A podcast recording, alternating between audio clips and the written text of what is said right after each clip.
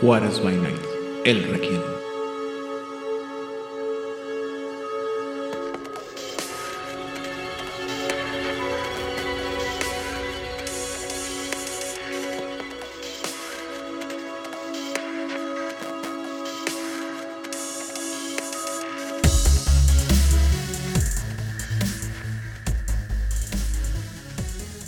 Bienvenidos a una sesión más de El Requiem, aquí en Juárez by Night, donde siempre es de noche. Yo soy su anfitrión, Aidan Rodríguez, y en esta ocasión me encuentro acompañado primero que nada por el productor de estos programas aquí en todo lo que es Juárez by Night, el señor Vladimir.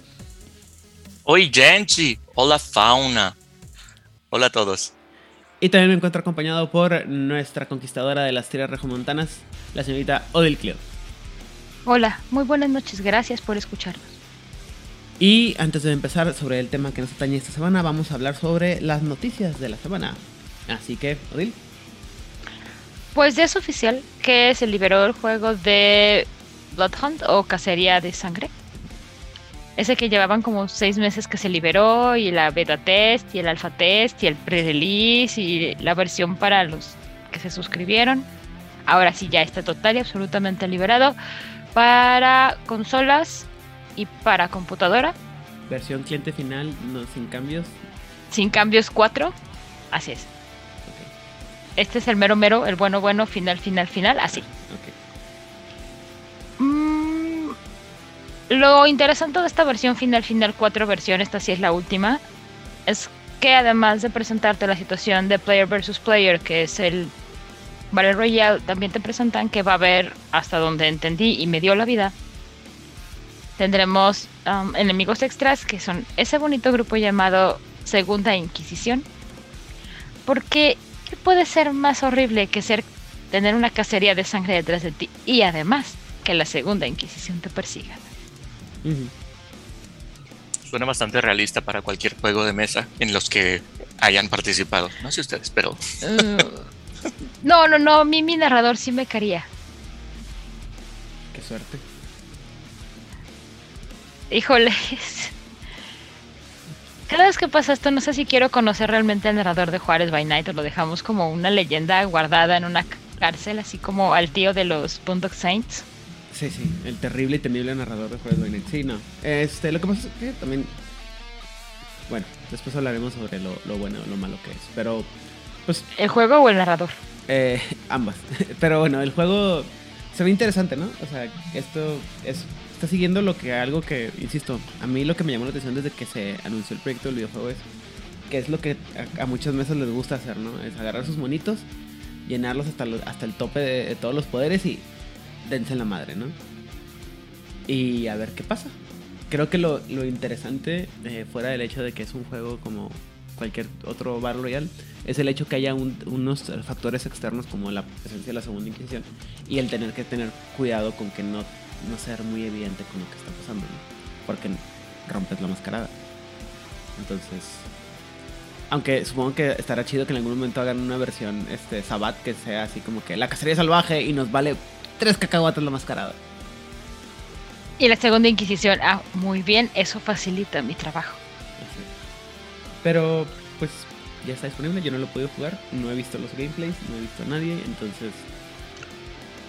Lo único posible es que... tengo dos problemas para jugarlo. El primero, mi computadora no da, porque como dijimos, los eh, lo que te pide el juego es muy alto. Por si no lo recuerdan, te están pidiendo una computadora que tenga una tarjeta de video dedicada, un procesador iCore 5 de las últimas generaciones y 16 GB de RAM. Eso es como el básico de, ah, tal vez cargue, lo esperable es que sea un iCore 5, 16 GB de RAM y obviamente una tarjeta de, de video y de una tarjeta gamer, tal cual. Necesitas una computadora gamer de las nuevas para poder correr ese monstruo. Este. Hola, Gelial. Yo lo único que sé es que el, vi el diseño de los Ventrus y las máscaras que se robaron del, de la corte de los, de los, de los búhos de Batman. Y qué bonita está esa máscara.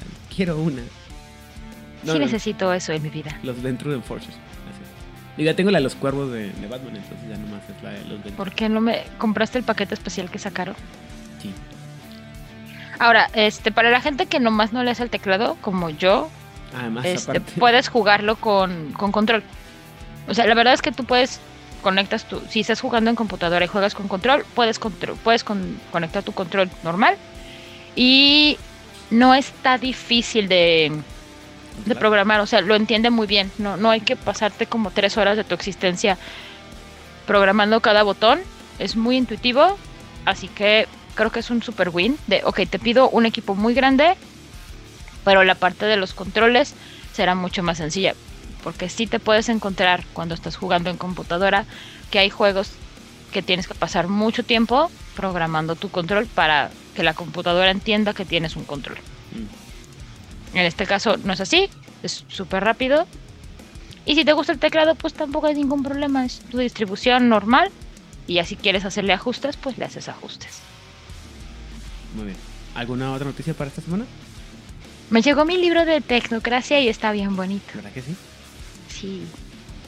Aunque está, está bien estúpido eso de, ah, te mandamos un listoncito aparte porque tuvimos problemas en la edición y no lo pudimos coser al lomo, perdón. Bueno, a ti te lo mandaron. A mí solamente mandaron el libro. A mí me mandaron un mi, mi libro y un listoncito aparte porque no pudieron coserlo al lomo y parece que es de las quejas de, no iba a tener listoncito, ah, no lo pudimos coser a tiempo con el distribuidor. No, y luego, o sea, a, mí me llegó un correo de que, por favor, mándanos un correo para si quieres este pedir tu, tu listoncito. Y así como que, neta, güey, puedo ir a la pinche mercería local y comprarlo y, y pegarlo yo con silicón y es lo mismo. En, algún, en alguna publicación de World Latinoamérica dije, eh, comenté, ¿no? O sea, como algo, como un instrumento para leer tu libro, para llevar el seguimiento de tu libro, está muy padre. Pero para el, o sea, realmente no, yo creo que no sirven para nada esos tipos, esos de, ¿cómo se llama? Esos marca- marcadores de página en el- la funcionalidad del libro, ¿no? Porque eventualmente el libro, que es un libro de reglas que vas a usar en teoría para tu mesa, pues es más fácil. Hay otros métodos para marcar el libro de las cosas que, que son necesarias para los libros. ¿no? A mí, yo soy más, este, yo siempre he sido más proponente de que hicieran eh, estas marcas como en las enciclopedias antes que hacían con unas indentaciones en las, en las hojas para que fueran dividiendo por capítulo. Como muescas. Ajá. Me parece que es mucho más útil, pero nunca lo he visto eso en un libro de rol y creo que jamás lo veré. Entonces, eh, creo que sería más Eh, útil. Había ediciones de calabozos de hace como 20.000 años Ujú. Que venían no en un libro, sino que eran como de carpeta y venían con tu separador. No sé En- si lo vivió o lo soñé, pero fue hace, pero ese es como, ha de ser de segunda edición, o sea, Advance, y la presentación es de carpeta. Y yo, por ejemplo, para mi libro de, de guerra de, de, de mascarada de 20 aniversario, como, bueno, mandé pedir unos y me llegó el que es nomás así como que la, la versión que te cubre hasta las disciplinas. O sea, literal le puse como. O sea, es que cuando pides el de color en mascarada, en 20 aniversario, cuando recién salió, lo dividieron en dos volúmenes. El que era. Y la primera parte nomás eran los clanes y las disciplinas, básicamente, y el segundo volumen, el tablo- las reglas extras. ¿no?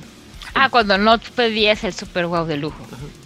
Entonces, eh, lo que hice fue que agarré unas. Fui al, a la tienda, a la papelería local y le compré unas como tabs para, para archivero y le puse en, en base a las a dónde empieza cada disciplina y cada cosa y así.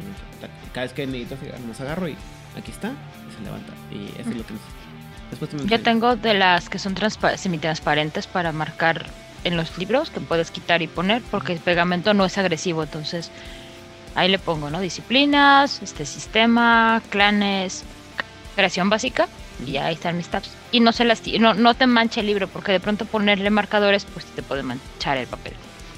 En el Inter tengo un listoncito extra para marcar mi libro de tecnocracia porque no lo pudieron coser al lomo. Muy bien. Y bueno, entonces. ¿alguna Pero sí está bien.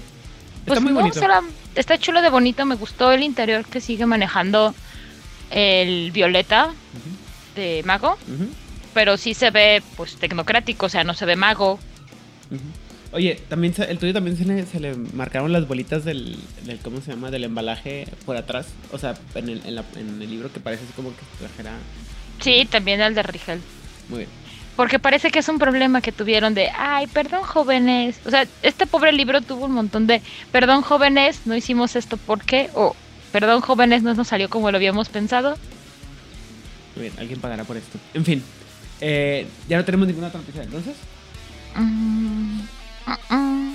Muy bien, entonces el día de hoy vamos a hablar como, eh, no, eh, bueno, como mencioné en la, en la versión la versión verde de una de las que yo considero las disciplinas más, este, vilipendiadas, este, ¿cómo se dice?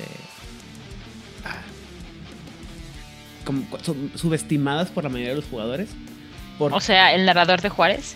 no, fíjate que eh, esto es una cosa que en general conozco muy pocas personas que como jugadores usen esta disciplina. Y como que se pierde lo que puede hacer. ah, porque los primeros niveles sí están así como que muy... ¿Eh? Y ya cuando llegas a los poderes más arriba, es cuando dices tú, oh, está bien padre este borlote. Pero en creo que en, juego mucha gente no las... Yo no lo he visto mucho en, en- mesa de juego. Y conozco pocos personajes que digas tú, oh, su poder es que es un maestro en el animalismo. güey". O sea, es, tiene potencia eh, hasta las narices en tamaturgia, en dominación, en presencia, en lo que gustes y mandes. Pero un personaje que yo me recuerdo que te diga, no, güey, es que el chiste es que este cabrón tiene nueve en animalismo y que la gente tiemble en sus calzones, así como que no, no nunca me ha pasado. Es que en Requiem nunca vieron explotar a alguien en una nube de cuervos, así como. Pero eso es protean, ¿no? Cierto, perdonen. Les digo que Es que, y ese es el problema, que animalismo se, siente parece tan- mucho se a parece mucho a Protean y mucha gente la vilipendia por lo mismo y la subestima. Pero la pregunta obligada es, Vladimir, ¿qué sabías o qué sabes de animalismo? Ah, lo que sabía en cuanto la primera vez que, que la, que la vi, que la encontré, ah, fue, ah, dije, genial, me encanta, esta es mi oportunidad de vivir mi fantasía de ser el señor de las bestias, esa película del ochenta y tantos. hizo. Y también tuvo serie. Y, ah, y de la serie también, que no me perdía. Eh, me... De la Es cual lo que- Manowar se robó todo el estilo, dices tú. Hombres Sí. aceitados en, en taparrabos. Claro, claro, claro. Con dos hurones. Con dos hurones, claro. No claro. inventes, los hurones eran brillantes. Pero la- estúpidos. ¿Qué? el- lo que lo que entendía o lo que quería de, animalismo es eso, lo que vi en esa en ese par de películas es lo que entendía, esa habilidad de comunicar con, con los animales y era mi, mi entendimiento y mi idea de cómo lo iba a utilizar estaba completamente basado en cómo lo utilizaban estos personajes de la serie. Porque igual me iba a ver yo mentalmente, también iba a traer un taparrabos de leather, de piel. to- de piel, todo musculoso, Mandando a mis hurones. De, de- ¿Cómo se llama? en grasa de, de- de marrano y mandando a mis hurones a, a- a cumplir todas mis, mis misiones. Y orina de zorro o de coyote. Para lo que se necesite. Porque uno nunca sabe. Muy bien. Odil.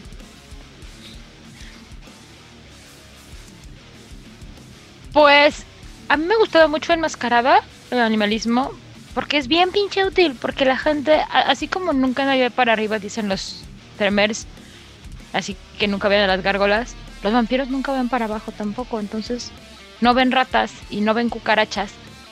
Y para mí animalismo era una habilidad sobre todo de Nosferatu, el de libro verde, pues mandaban a sus minions, porque nadie pela a las cucarachas ni a las ratas. Entonces la rata así como que ahí este en su esquinita escuchando todo, y ya se lo lleva al Nosferatu así de Yes, Master, dijeron no sé qué. Digo, eh, recordemos que así técnicamente no hablan los animales, pero en mi mente sí funciona así, así que no me importa. Y los, porque los vampiros subestiman mucho. Porque, oh, soy el señor de la noche. Tienen que tenerme miedo. Y cualquier cosa que no sea un vampiro señor de la noche lo van a subestimar. Así que una rata, una cucaracha, un búho, un cuervo, cualquier animalejo que ande por ahí, no lo van a cachar, no lo van a ver. Porque no lo consideran. Y el hecho de que tú puedas tener control sobre estos animales, estas criaturas, ya sea como espías o como mensajeros, pues es muy útil. Y eso lo pasé para, para Requiem. Y es lo mismo, porque los vampiros de Requiem en este aspecto funcionan igual que los vampiros de Mascarada. Yo soy un gran señor de la noche y nada que no sea como yo vale la pena. Igual, no ven para abajo. son herramientas súper útiles. Mandas a tus hurones a que hagan tareas simples como tráeme las llaves, muerde este cable.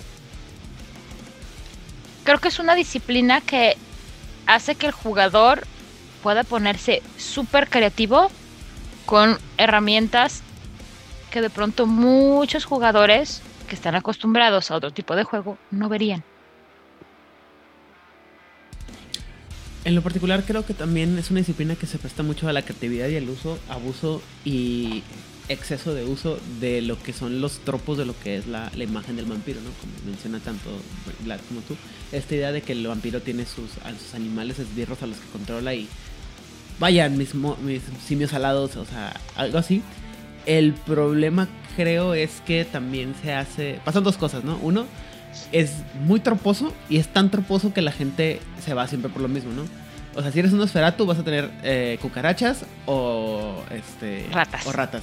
Y si eres un gangrel vas a tener a tu cuervo y a tu a tu perro, ¿no? Porque todos los gangrel tienen un perro mejor amigo, el, el- o sea, todos los jugadores tienen un que son gangrel tienen un perro. Braznito, bitches. Ajá. Y siempre es, es un. Y luego, no importa dónde. O sea, puedes estar jugando en el pinche desierto del Sahara y tu, y tu gangrel va a tener de mejor amigo a un husky siberiano, güey. Porque parecen lobos, güey. Y el, pobre- el pobre perro muriendo de calor, ¿no? Sí, a gente, si viven en una zona que no tenga una temperatura fría, no tengan huskies, no tengan alaskas, amen a los animales y no los tengan en territorios. Estoy viendo gente de Nuevo León que tiene huskies y En el- alaskas. en el con techo de la casa con 45 pinches grados. Con, eh, con las camisas de la Con su techo de lámina y todo chafa y oxidado. No lo hagan. No tengan esos animales en la ciudad si ¿Cuántos- estamos a 40 pinches grados. ¿Cuánto- ¿Cuántos? Ahorita estamos como a 30 y algo, pero pues, pues estamos en primavera. En dos meses esto va a ser el infierno. Es que dijiste 45 grados y voy a empezar a cantar, pero bueno. Gracias. Sí, pero es que eso lo dejamos para verano. Muy bien. Cuando sí llegamos a 45 pinches grados. Chingo. Ah, perdón. En fin, este. Mirando fiesta. Exactamente. El asunto también es que, bueno, lo mismo, se hace tan troposo que también la gente como que cae en ese, en ese, ¿cómo se llama? En, en esos estándares de, bueno, vamos a hablar, siempre va a haber cuervos y perros y la chingada, bueno, o lobos similares. Y luego la gente como que no se hace creativa, ¿no? Este, y luego, Tengan cacomixles. Si viven en la ciudad, en, en alguna ciudad de México, pueden tener tlacuaches y cacomixles.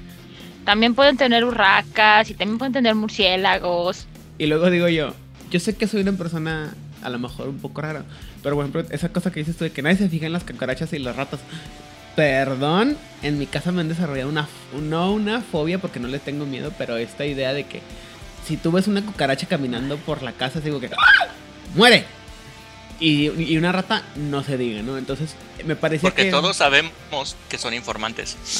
No, no, Exacto, Edan. O sea, es que tú ya tienes este bias de, de jugador de, No, no, de es- rol. es- este es un jugador, este es un, este es un bias de persona de, de- de persona limpia, ¿no? O sea, cucarachas, o sea, cualquier cosa que es insectos en mi casa siempre es como que hay que fumigar, hay que lavar, o sea, y hay que poner trampas y, o sea, no. Entonces, a mí me parecía un poco ilógico que cuando ese tipo de animales anduvieran por la calle como si nada y que nadie les llamara la atención. Porque Es que en la calle las, en las calles las cucarachas y las ratas de pronto no las ves. Digo, en tu casa si ves una rata así es como de rata, ¿qué haces aquí, no? Y más si vives en el penthouse del príncipe de Avivo en el, pen- en el piso número 800.045 de ya estoy viendo las nubes Ajá. porque hay una rata. Ajá. Entonces, y luego nu- nunca, siempre, como que no se les daba un uso adecuado a los, a, a los animales servidores, ¿no? De, que pudieran tener, o a tus compitas. Y siempre había así como que, ah, resulta que el príncipe tiene una, eh, la oficina del príncipe es una, un panic room donde no tiene, no tiene ventanas, no tiene, ¿cómo se llama? Am, ductos de aire, no tiene nada, es impenetrable, entonces no puede entrar nada, ni siquiera de cucaracha, porque también es este, ¿cómo se llama? Hermética, entonces como que chingo mi madre, ¿no? Entonces, ¿de qué servía? Y mucha gente... Esa gente claramente no sabe cómo son las chinches. Efectivamente. No, pero aparte, o sea, y eso es la cosa también, que muchos jugadores, por lo mismo, no se salían de esos tropos de esos animales que son cool para tener como, como, ¿cómo se llama? Como tus servidores, ¿no? O sea, nadie piensa en, o mucha- no me tocó ver en mesa a mí que alguien pensara en, no sé, arañas, o como dices tú, un pájaro más endémico a la sociedad, o un... Una, una mugrosa paloma. Además bueno, de pero. Bueno, pero es que haga- tenemos que entender, hermosos escuchas, que Vladimir es una persona que sí es original y que sí entiende que a la mitad de Ciudad Pinches Juárez no va a haber una Alaska Malamut. No o sea, sí un los hay, güey, sí- pero, o sea, no andan por la calle así como si nada y, y a medianoche siguiendo a un hombre vestido en gabardina negra, ¿no? O sea, hablando de cosas que no tienen sentido. Hace muchos, muchos, muchos, muchos años en una mesa que estaban jugando de un Hanhai. Yokai. No, de Hanhai Yokai. Este, uno de los personajes era un, un Haken, un hombre lobo. Por alguna razón que no recuerdo, decidió estar en forma de lobo en Tokio. Porque obviamente hay lobos negros gigantes en Tokio. Es perfectamente normal y tiene absoluta validancia. Entonces, uno de los otros personajes dijo, ah, es muy fácil. Me voy a quitar la corbata y se la voy a poner de correa para que piensen que es una mascota. Insisto, yo sé que no ven nuestras caras, pero la cara de Aidan es como de, ¿es neta? Mátenme, por favor. El narrador puso la misma cara. Es neta. Entonces dijo, ¿saben qué? Vamos a hacer esto. Voy a tirar dados para ver qué tan absorta está la gente en su alrededor. Porque estamos hablando de Tokio. Estamos hablando de que eran como las 7 de la tarde. O sea, hay una cantidad de gente, una cantidad estúpida de gente en Tokio. Le salió la tirada al narrador para que la gente no viera al estúpido lobo negro a la mitad de Tokio.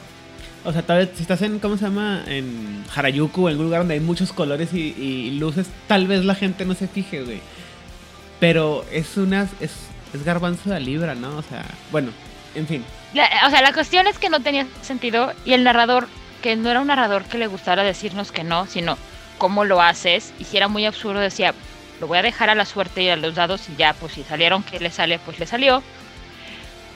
Por el fin de que siguiera avanzando, no pasar cuatro horas ahí discutiendo si, si en Japón y si las luces y si los lobos, que si no- ya, sigamos avanzando para acabar con esta historia en algún momento. No se hagan esos narradores. Aprendan a decirle que no a sus jugadores. Hay, un- hay, co- hay unas cosas en las que sí Hay hay, un que, límite. hay que bajar la mano y decir, el- y decir no, güey.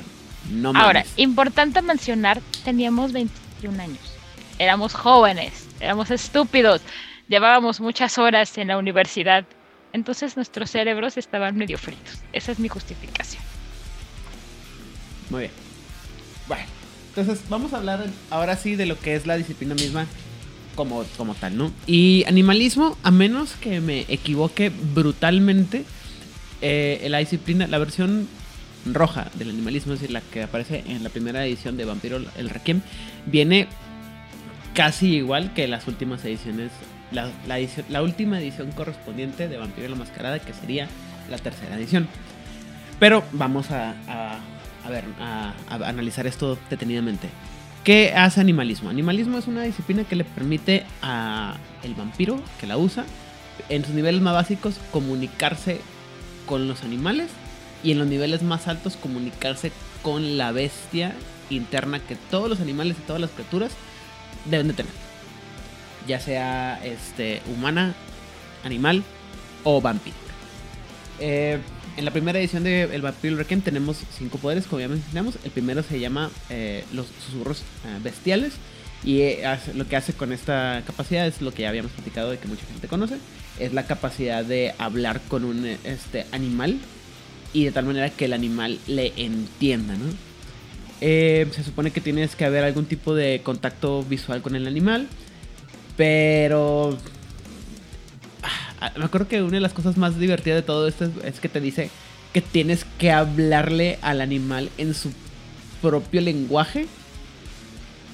O sea, tienes que ladrarle, este, ¿cómo se llama? ¿Cómo se dice? ¿Cómo Bueno. se dicen los, los pajaritos? Este, Trinidos. trinar, o sea, ese tipo de cosas. Que la verdad es que en la mesa esto se vuelve absurdo y ridículo, ¿no? Porque mucha gente así como que... O sea, a mí me tocó una, mesa que el narrador le pidió a, una, a un jugador así que le dijera... Habla, estaban hablando con un camello y le dijo, habla como camello. Y entonces como, ¿cómo vergas hacen los camellos, güey? O sea, ¿sabes cómo? Y, o sea, es este... La, la esencia de del poder está chido. Es, hablo con un animal La ejecución es la que tengo problemas. Vlad. Ok. Aquí hay un problema de cómo leemos el texto, porque en mi lectura del texto te dicen que puedes hablar como tú quieras, pero si hay jugadores, hay personajes que prefieren hablar en el idioma del animal para comunicarse mejor. No es como que de ley tengas que hacerlo, pero definitivamente yo recomiendo que le hablen a los animales en su eh, en sus sonidos para darle esa mm, no sé cómo llamarle ese momento divertido a la, a la mesa mientras estás estás jugando e intentas, intentas comunicarte con, con la rata voy a hacer la misma pregunta que hizo Edan ¿cómo hace un camello? se supone que sí es cosa de rol, ¿no? Pero vuelvo a lo mismo, o sea, es a mí me parece un poco ilógico. Me, voy a comunicar con este sapito, el que es como una chingadera chiquitita, que su gran gruñido de guerra es como... Ah, y, luego empiezas con todas las, todas las, ¿cómo se llama? Los debacles, ¿no? Por ejemplo, una, una cosa que hace en los libros, hacen mucho énfasis, es el hecho de que depende mucho de la inteligencia del animal, la información que te puede dar el, el animal, porque tienes que explicarte o dar las respuestas en términos de cómo pensaría el animal. Sí. Y dice, bueno, hay animales, por ejemplo, que están acostumbrados a trabajar con, con los o a vivir muy cerca con los humanos y podrían explicártelos en términos muy humanos, ¿sí? Pero hay otros animales que por más que le preguntes no lo van a hacer, ¿sí? Porque sus mentes no están enfocadas en ese tipo de cosas. Y me acuerdo una escena en una crónica de Juárez by Night en las que no me acuerdo cómo ni por qué terminaron en una en un en el Haven o en la, en la casa de alguna persona que tenía pescados, tenía una peces, pues tenía una, pecera y a alguien se le ocurrió, ah, el pez, el un acuario. un acuario. El, el, pez tiene que haber visto algo, sí, y eventualmente le dije, güey, o sea, digo, yo sé que es un mito popular, pero sí sabes que en teoría los peces dorados tienen, tienen una memoria de 10 segundos, ¿verdad, güey? Y así como que, ¿qué? Y se pone a hablar y el pescado, pues obviamente no tenía la conciencia que tenía. Como, y el, el, la forma en la que le explicó el narrador lo que el pescado veía fue muy frustrante para el jugador. Sí le estaba diciendo lo que quería, pero la forma en la que el narrador le estaba explicando al, narrador. Porque aparte le que están hablando a través del, del, ¿cómo se llama? Del vidrio, ¿no? Y le digo, güey, es que si sabes que, por ejemplo, los espejos, los, los acuarios por de, cuando estás adentro, es como un espejo, ¿verdad? Por el agua y todo, y así como que, no, sí, pueden ver hacia afuera y yo, los pescados no te ven, güey, por eso se cagan cuando le pegas al, al cristal, güey. O sea, pueden ver, pero es raro porque, o sea, si tú estás acostumbrado, para la gente que tiene cuales lo sabe muy bien, cuando el pez ve el movimiento como esta sombra de que vas a alimentarlo, sí se juntan donde vas a tirarles comida, porque sí lo cachan. Pero es condicionamiento. O sea, ven la sombra, realmente no están viendo siluetas em, bien demarcadas. Es como si viéramos a través de vidrios de, ventanas espejeadas con la luz del otro lado. O sea, ves siluetas y ves cosas que se mueven sombras.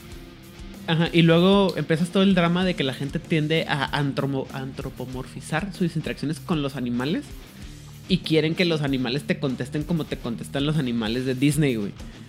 Y yo así como que, no me acuerdo también una situación fue así de que alguien le preguntó algo a un este a un perro o un gato y así como que le preguntaron colores y así como que ah, este recuerdo eso. El conocimiento científico popular dice que los perros y los gatos no ven colores, ven ¿cómo se llama? patrones de grises o ven colores distorsionados a como nosotros los vemos. No los perciben igual que nosotros, güey. Entonces, que tú le pides a un gato que te cuente un color como tú lo ves, pues se cuenta que es así como que. Uh, no. ¿Traía una gorra azul? Estamos Para términos de juego, piensen en la manera en que la mayor parte de los animales ven, los colores como un daltónico. O sea, si yo le pido a una persona daltónica, oye, pásame la camiseta roja, quién sabe cuál me va a traer. Porque aparte depende del tipo de daltonismo que tenga. o a un hombre también. Qué tan agudo sea. Quiero pensar que si te digo, Eidan, pásame una camiseta roja, puedes buscar la, una camiseta roja. No, pero es que dicen que los hombres vemos menos colores que las, mujeres. así, bueno, en fin. No, sí, o sea, lo que pasa eso, ¿no? Pa- Pasa, el, eh, pasa esta parte, este, esto que le pasa a, a Burro en, en la primera película de Shrek, que le mandan a buscar la, la flor rosa con roja, azul con espinas rojas. Y en el, así la lo, ojalá pudiera ver colores, güey, así como que, güey. Pero aparte va flor roja, espinas azules, flor roja, espinas azules. Ajá, Ojalá pudiera ver colores. ajá, exactamente. Y tú dices tú, obviamente, o sea, ese tipo de cosas son difíciles de llevar al juego y te meten más problemas de los que quisiera la gente, ¿no? Eso lo En el, en, en el, en el libro, en la, en la mecánica del libro, está, esto que está Aidan platicándonos, lo, lo expresan como con modificadores.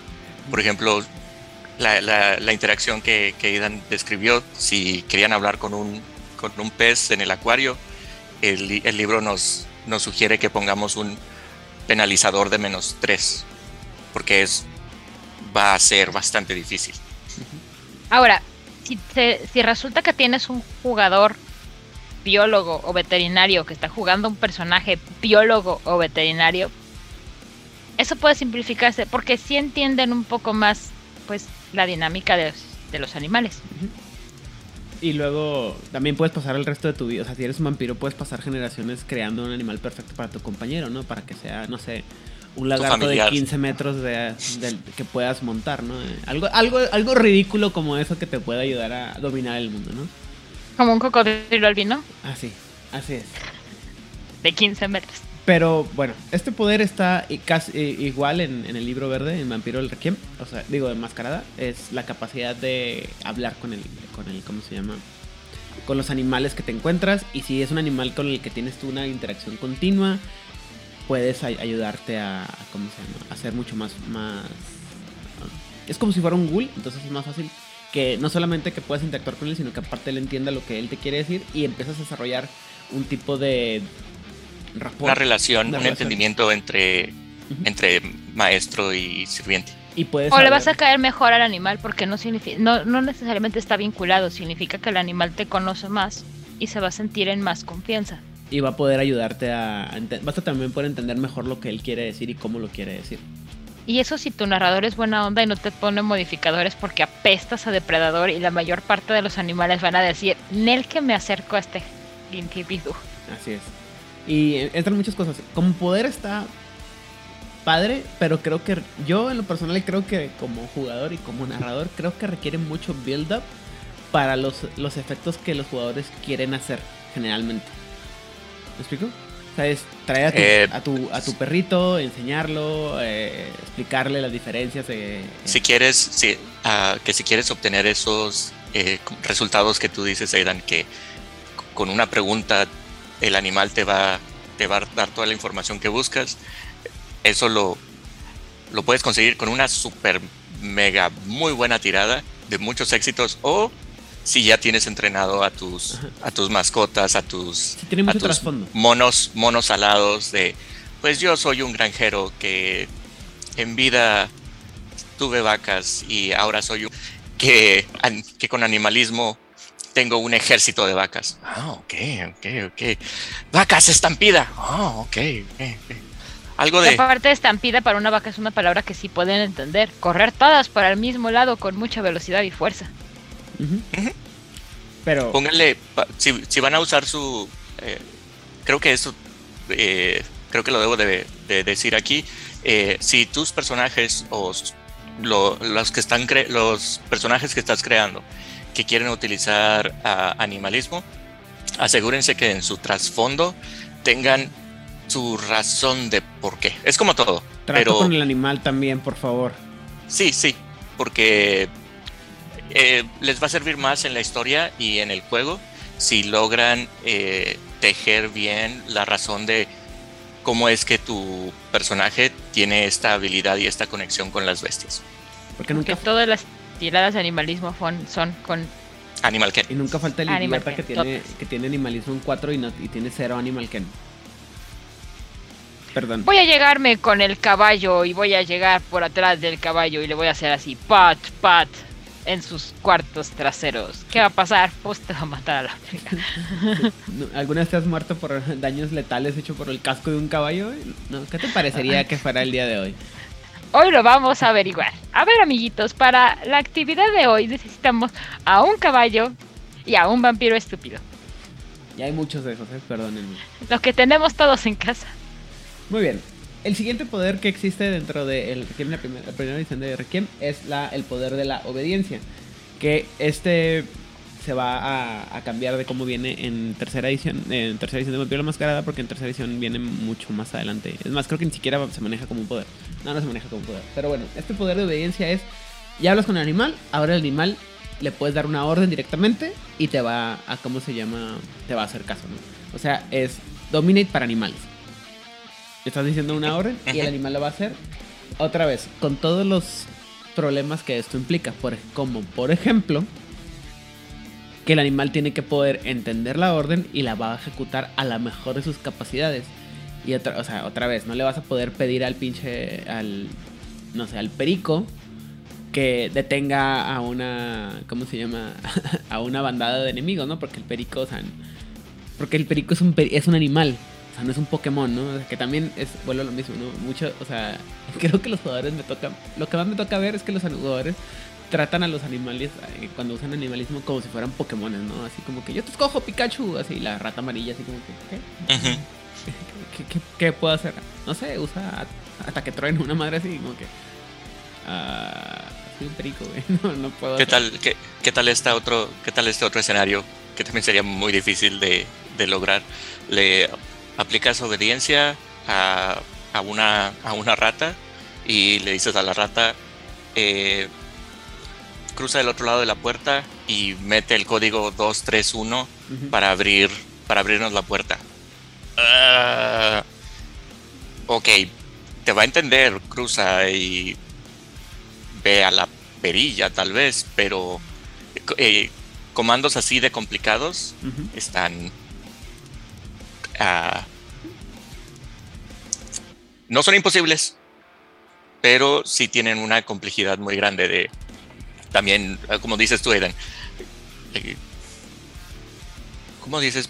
Ah, que depende de la instrucción Ajá. Depende de la complejidad de la instrucción y depende de la capacidad del animal de La poder capacidad del animal, el poder, la, la instrucción, porque otra vez, o sea, no es un Pokémon, güey. O sea, y hay animales a los que les puedes pedir tareas más o menos complicadas, pero, o sea, hay animales a los que no. O sea, si tienes un chimpancé o uno de esos macacos este, a- a- asaltadores de Tailandia, tal vez le puedes explicar que vaya y agarre las llaves y, o sea, tal cual cosa, ¿no?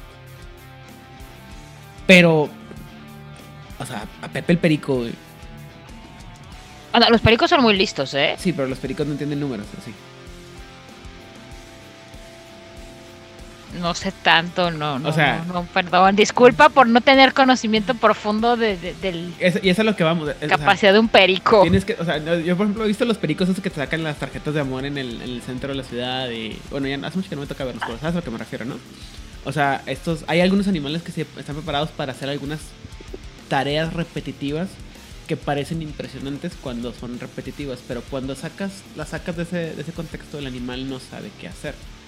¿Sí? Como dice Vlad, si le, pides, si le pides a, al- a tu... A, a- a Hugo el Husky que se mete por la ventila de, de ¿cómo se llama? De, de calefacción o de refrigeración, camine tres, suba tres pisos y lo vaya y abra el, el ¿cómo se llama? El, La otra ventila. la otra ventila o el, el elevador super secreto para el Haven del, del príncipe Ventru. Pues a lo mejor Hugo el Husky cabe en el- la ventila, pero el sentido de Y dirección. puede subir. Ajá, pero. Y luego, o sea, ¿dónde le pico? O sea, hay niveles, ¿no? Si lo que quieren ustedes es alguien para infiltrarse, consíganse un mono capuchino. Son pequeños, son inteligentes Y y son estúpidamente violentos.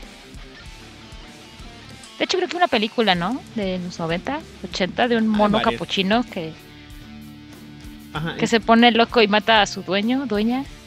Y luego, insisto, entras con todos los bemoles sobre lo que pasa con el animal, si el animal es... Si el animal es, es por ejemplo, si la orden que le está dando al animal es suicida o, o muy en contra de la naturaleza del...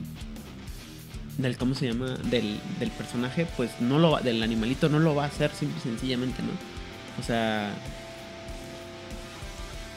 es lógico, o sea, no, insisto, el animalito no es un Pokémon, no lo puedes, a menos, insisto, que lo hayas entrenado, que sepa, que tenga así un, un espíritu espartano, ¿no? El, el, el- el animalito así de que, sí señor. por O sea, lleva siglos imperio". entrenando Pikachu para tener un Pikachu acá. Ajá, exactamente. Y aún así, ¿no? Es, es muy complicado, pero bueno. Ahora, aquí es importante mencionar a las cucarachas. Yo sé que es muy fácil utilizar a las cucarachas para absolutamente todo. Las cucarachas no son listas. No- o sea, lo que te van a poder decir si las mandas a investigar a este super meeting secreto del príncipe en su búnker ultra secreto es decir- había muchos como tú. Van a decir, había mucha comida. o había muchos como tú donde muchos pueden ser dos o más. Sí, o Ah, sea. también, eh, eh, hablando de, de cucarachas y de insectos, no recuerdo cómo estaba la mecánica enmascarada, pero en Requiem ah, recuerdo que estaba leyendo que hace mucho énfasis en que es te dan eh, modificadores para En Requiem no se puede técnicamente. O sea, técnicamente Es- para que es muy Requiem difícil. Necesitas hacer enmascarada- una. Pero en Requiem, se para, hacer para hablar con insectos es casi imposible. es un mérito. mm, Ah, ok. sí, Eh, en, si no me falla la memoria, enmascarada creo que como si es si es si es cualquier cosa que no sea humana, utilizas animalismo. En Requiem necesitas estar como necesitas tener un mérito, pero el problema es que ya solo te comunicas con insectos. Sí, tiene mucho que ver con la naturaleza de la bestia, del animal con el que estás interactuando, ¿no? O sea, la idea es que el, el instinto animal de los insectos es bastante diferente al instinto animal de los mamíferos, que es con lo que interactúa uno normalmente. Ahora, y en insecto metieron gusanos, metieron arácnidos, bueno, metieron artrópodos y metieron gusanos. O sea, cualquier cosa que tenga más de cuatro patas o menos de De- dos patas, Ya. lo metieron como, y y que no sea un reptil, lo metieron como insecto. Tengo que hacer la pregunta del, del millón que, que seguramente por, al, por ahí algún jugador novato se le, se le ocurre siempre. ¿Qué pasa si quiere utilizar obediencia, el poder de obediencia de animalismo en contra de un lobo que es un hombre lobo, es en forma de lobo? ¿Me va a No funciona. No, porque la mente del hombre lobo, a, a menos de que no haya sufrido su primer cambio, o sea, antes del primer cambio de un hombre lobo en forma de, de un lobo, pues, lobo, sigue siendo un lobo. En el momento que sufre su primer cambio, ya su cerebro no funciona igual y tendrías que utilizar Dominate o Presence. Pero Ok. lo puedes llamar con, con animalismo. Que esto es lo que sigue, ¿no? Son, son, son bemoles, güey. Son bemoles, tienes que hablar con tu narrador y tu narrador tiene que adjudicar.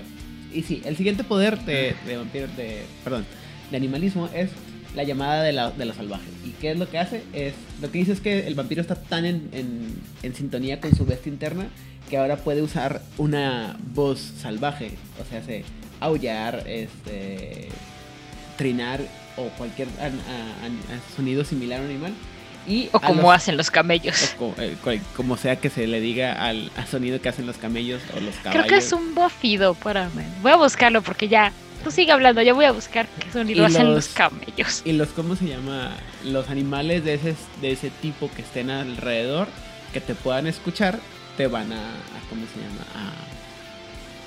A, a atender la llamada y buscarte, ¿cómo se llama? Buscar responderte para poder hablar con ellos y, y así, ¿no? Y entramos aquí con, con estupideces, ¿no? Me pasó también una... Nos pasó una vez un jugador que dijo, ah, sí, claro, voy a llamar serpientes. Y lo, ah, sí, ¿cómo se llama una serpiente? Pues haciendo como hacen las serpientes. Ah, ok. Y hizo su tirada y todo, y le fue muy bien. Y lo el narrador culero le dijo: Si sabes que las serpientes no, no escuchan, ¿no? Son. Están zorras. No, qué mamadas. Pues sí, güey, es una mamada, es una estupidez. Pero las serpientes no escuchan. Ok, según internet, los, los camellos hacen balidos agudos, bramidos fuertes, rugidos retumbantes, algunos tipos de gemidos y gruñidos. Bramidos. Las madres pueden hacer como tara- tarareos para sus este, críos. Y la manera amistosa en que se saludan los camellos es resoplándose en la cara. Así.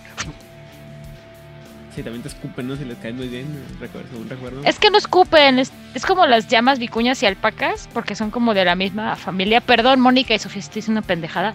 Técnicamente no escupen. Es como si sacaran como saliva de la nariz. O sea, no están escupiendo, pf, no es por la boca, es por la nariz. Ajá. Técnicamente te están echando mocos. Todos vimos este Ace Ventura, un loco en África. Odio a Jim Carrey, Ah. pero no. Muy bien, qué bueno. te, está- te estás trayendo un gran chiste, pero muy bien. Bueno, este poder. ¿Es un Carrey? No, es un gran chiste. Este, buenísimo. Pero bueno, en fin. Este, este, este poder está muy padre. Pero también, también es muy troposo. Está, depende mucho de la capacidad de el. O sea, depende mucho de la idea de que el vampiro puede replicar el sonido del animal que quiere con el- o con el que tiene este algún tipo de compaginación y el animal se siente compelido a escucharlo o atenderlo, ¿no? Pero vuelvo a lo mismo, o sea, ¿qué sonido hace una araña? O si tu, tu tema son las arañas, por ejemplo, como todo buen draw y este, obediente de la de nuestra madre LOL.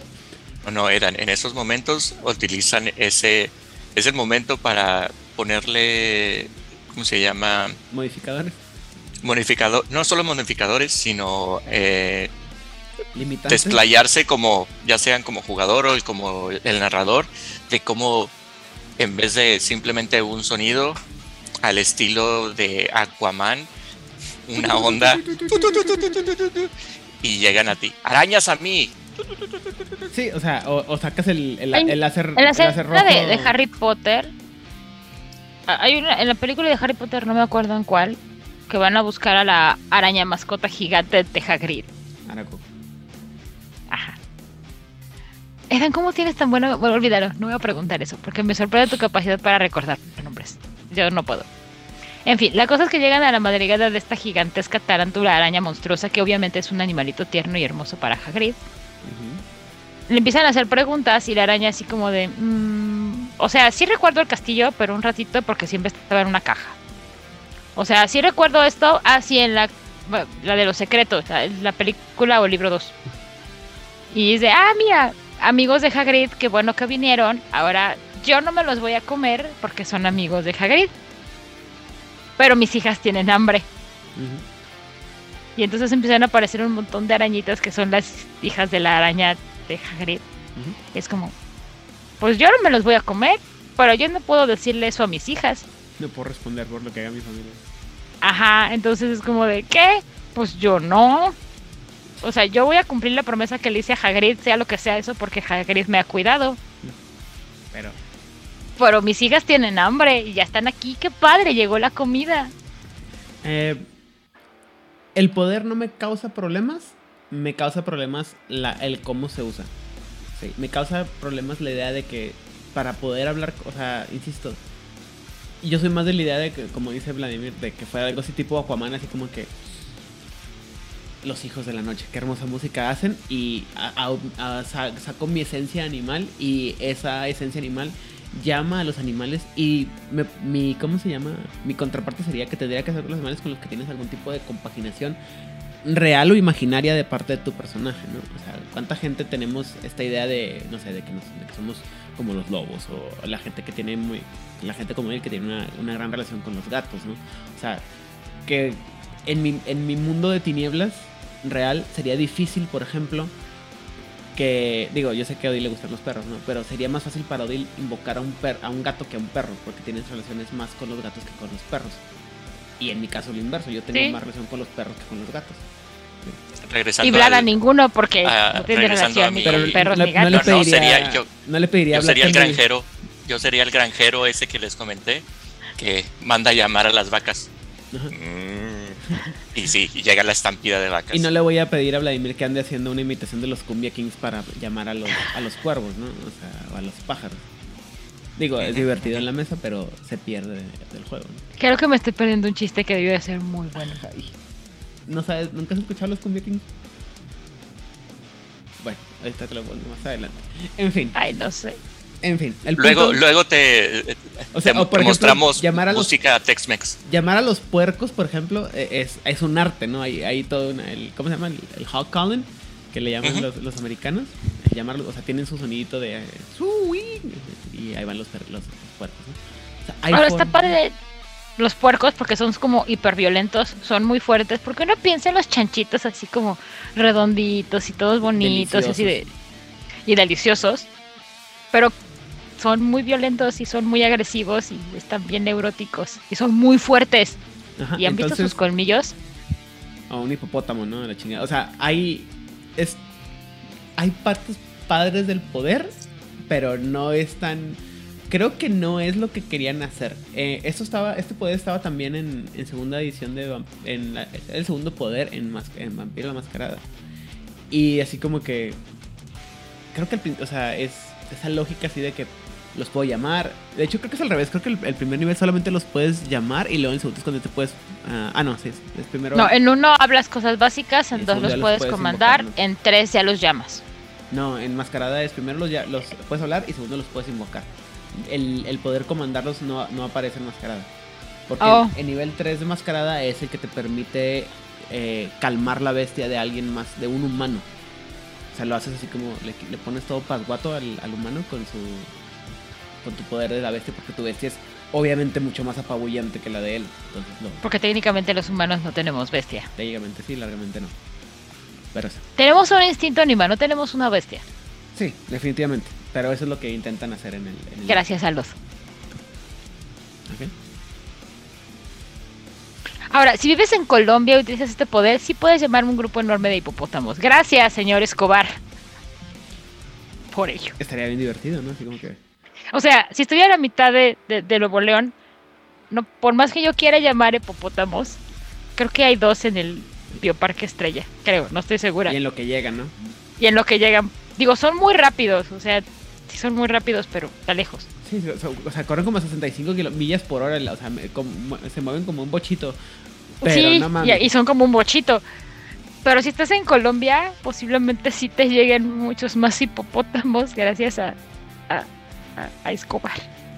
Sí, y también, por ejemplo, me acuerdo una vez una, en, alguna, en alguna crónica de Juárez Mané nos tocó que a alguien se le ocurrió. Hola, Eric, ¿cómo estás? Se le ocurrió invocar murciélagos y así como que. Pues sí, güey, los, los murciélagos son endémicos de la, de, la, de la zona. De todo el mundo. Ajá.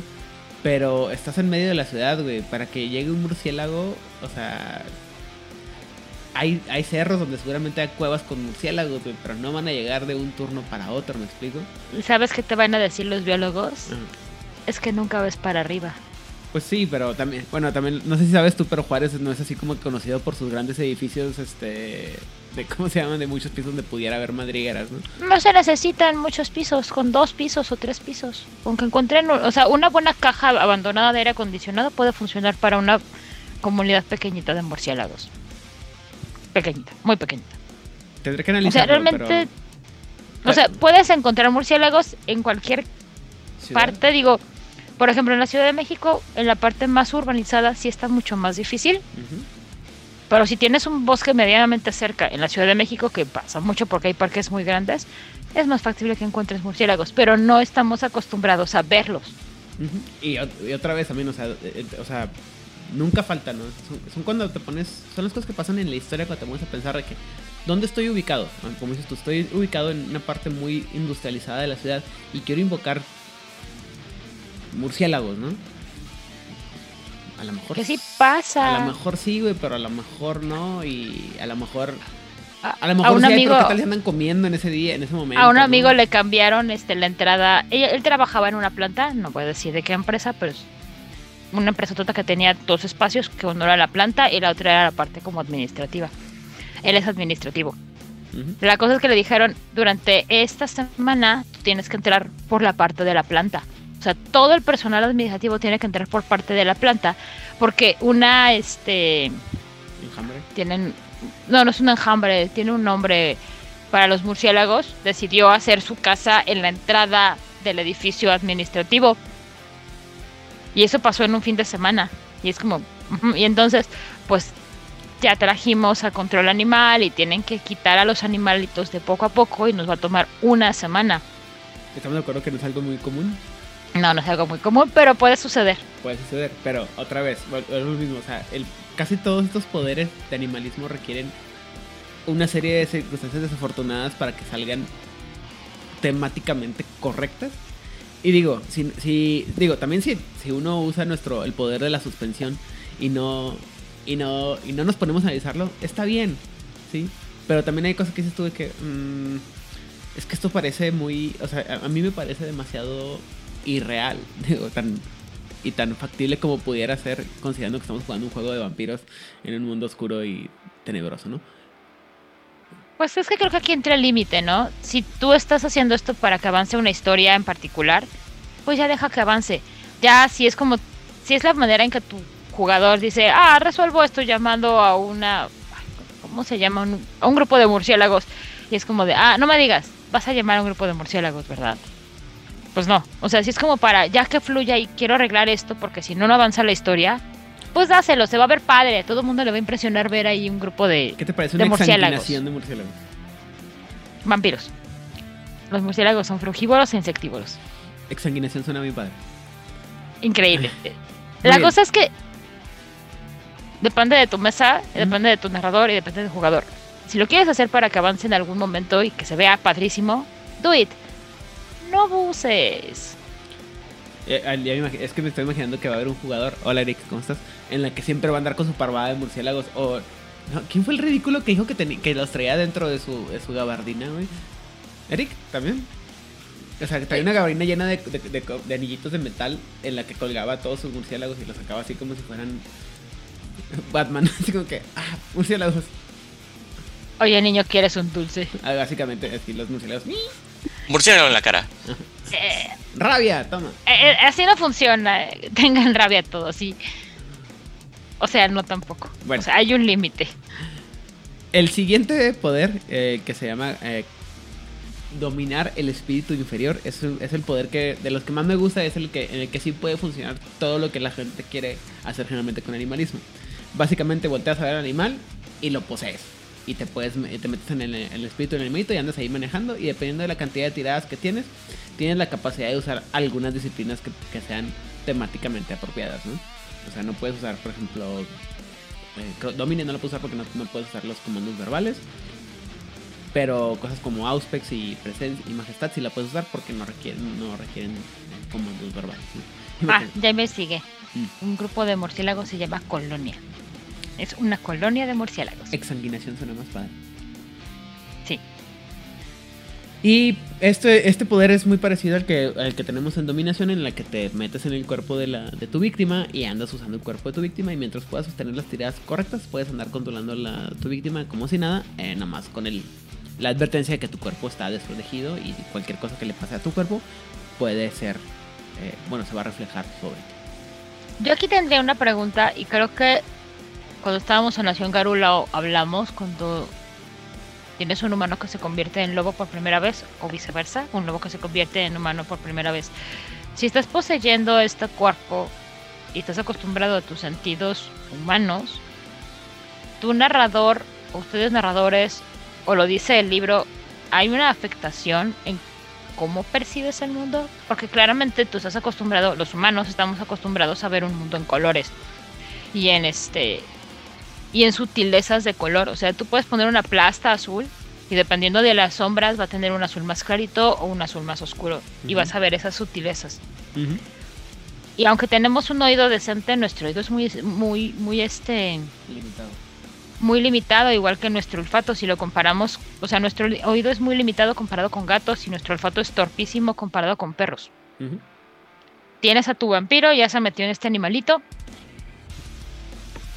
Te, te- te voy a aplicar la el, mismo, el mismo argumento que me acabas de echar, echar tú. Es, si lo quieres complicar por complicarlo, está bien, pero si lo quieres usar porque es lo que tiene sentido para que la historia avance, no te la quiebres tanto. Para mí la lógica es que en el momento en que te posees el, el cuerpo de un animal que es diferente al tuyo, por ejemplo, tendrías que tener esta sensación de, por ejemplo, esa- de abrumación de sentidos, tipo Superman, o sea, bueno, Lex Luthor Lex tomando el cuerpo, tomando el cuerpo Superman, ¿por qué? Porque te, no estás acostumbrado y no tienes, creo que no hay una comparación de cómo se siente un humano cuando es esos niveles de percepción se aumentan a ese grado. Y al final del día creo que en el poder lo que busca es que tengas la capacidad de meterte en el cuerpo de un animalito y hacer lo que la, la parte de la misión eh, implausible que tenemos que hacer, como métete en- eh, met- toma el cuerpo También- de Google Husky, métete en, el, en la ventila y presiona los números 2245 del, del password en el, en el, ¿cómo se llama? En el panel de Elevador secreto del príncipe. Por la forma en la que está escrita, yo digo que sí se puede, porque parte de la posesión es no, no solamente tu,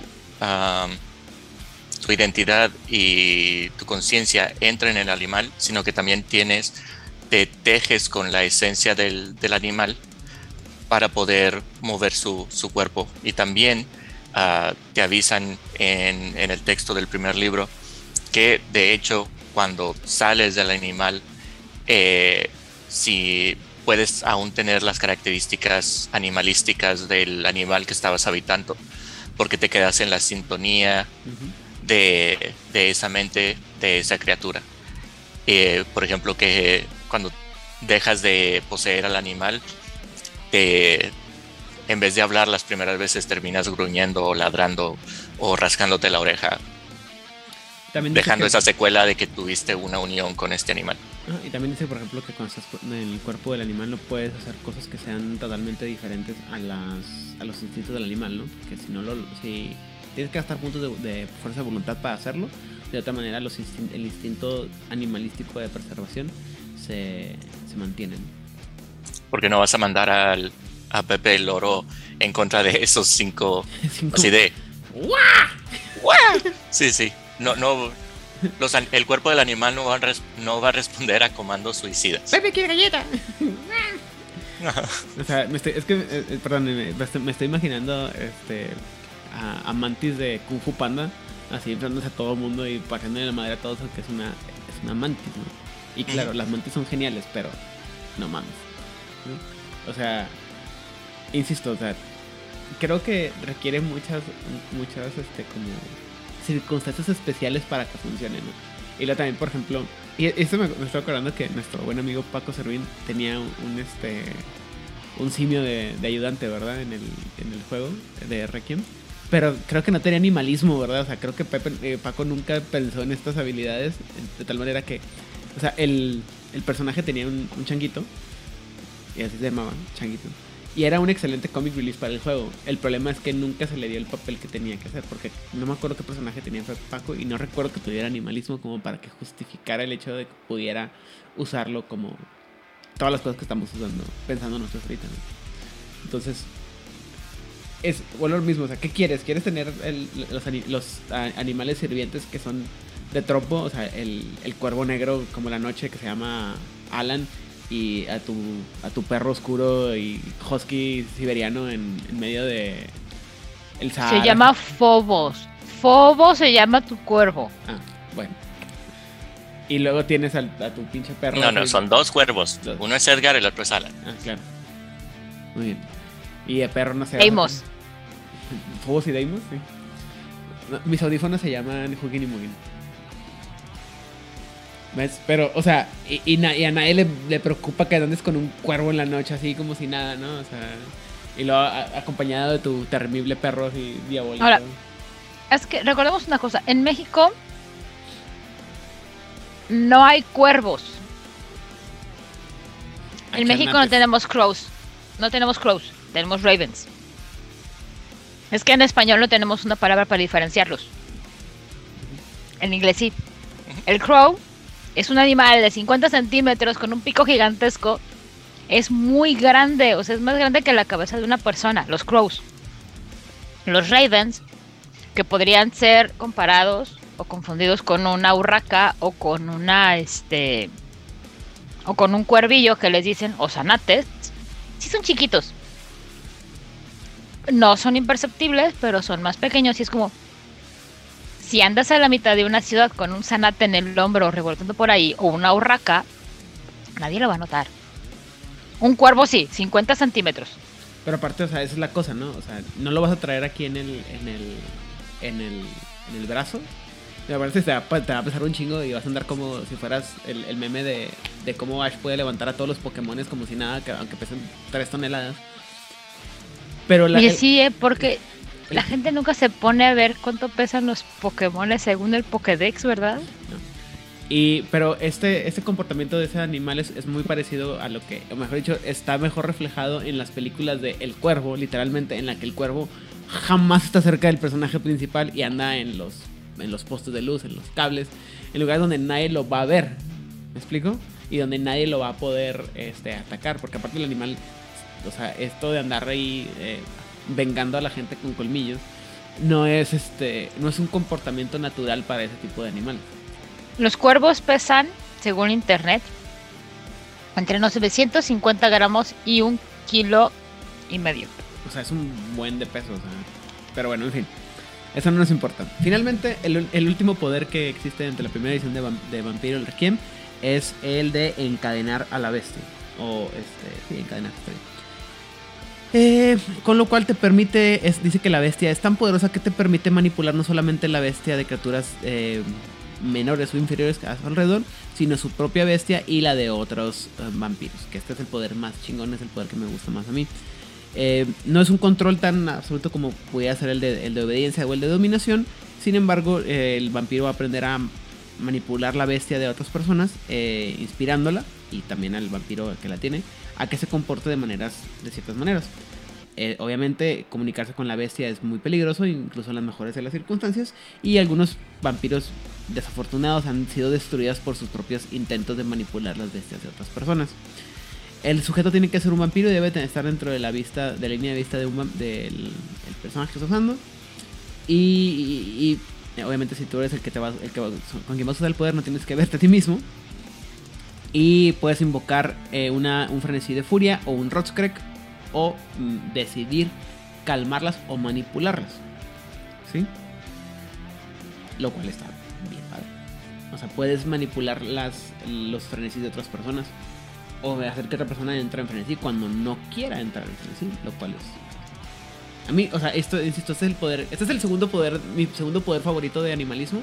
El primero es el, el que tiene, el que viene en, en nivel 6 o 7, que literalmente le causas dolor a la, a la persona, físico, daño físico a la, a la persona por causarlo. Y si quieren saber más de animalismo del libro verde, pueden buscar el episodio de animalismo de Juárez Bainés, del Círculo Interno, que no recuerdo qué número es, pero creo que duró sus buenas horas y Sí, también duró bastante. Pero si están viendo esto en, en- en YouTube, eh, va a aparecer el, el link al video en- al final del, del episodio. Ahora, basado, basado en esto, si eres un neonatazo de mi vidaza y por alguna razón tienes a Beckett, tienes a Vedar, a Vedarta no, hasta el tarado este que tiene, que se presenta como su papá pero es su hijo. El. Ventre este que me... Hardestad, es imbécil. O así, o, algún, este- o a este Drácula, y quieres utilizar este poder, no seas pendejo, no lo hagas, joven. Posiblemente su bestia nada más te va a ver feo y te vas a morir, así como que ¡ra! muerte.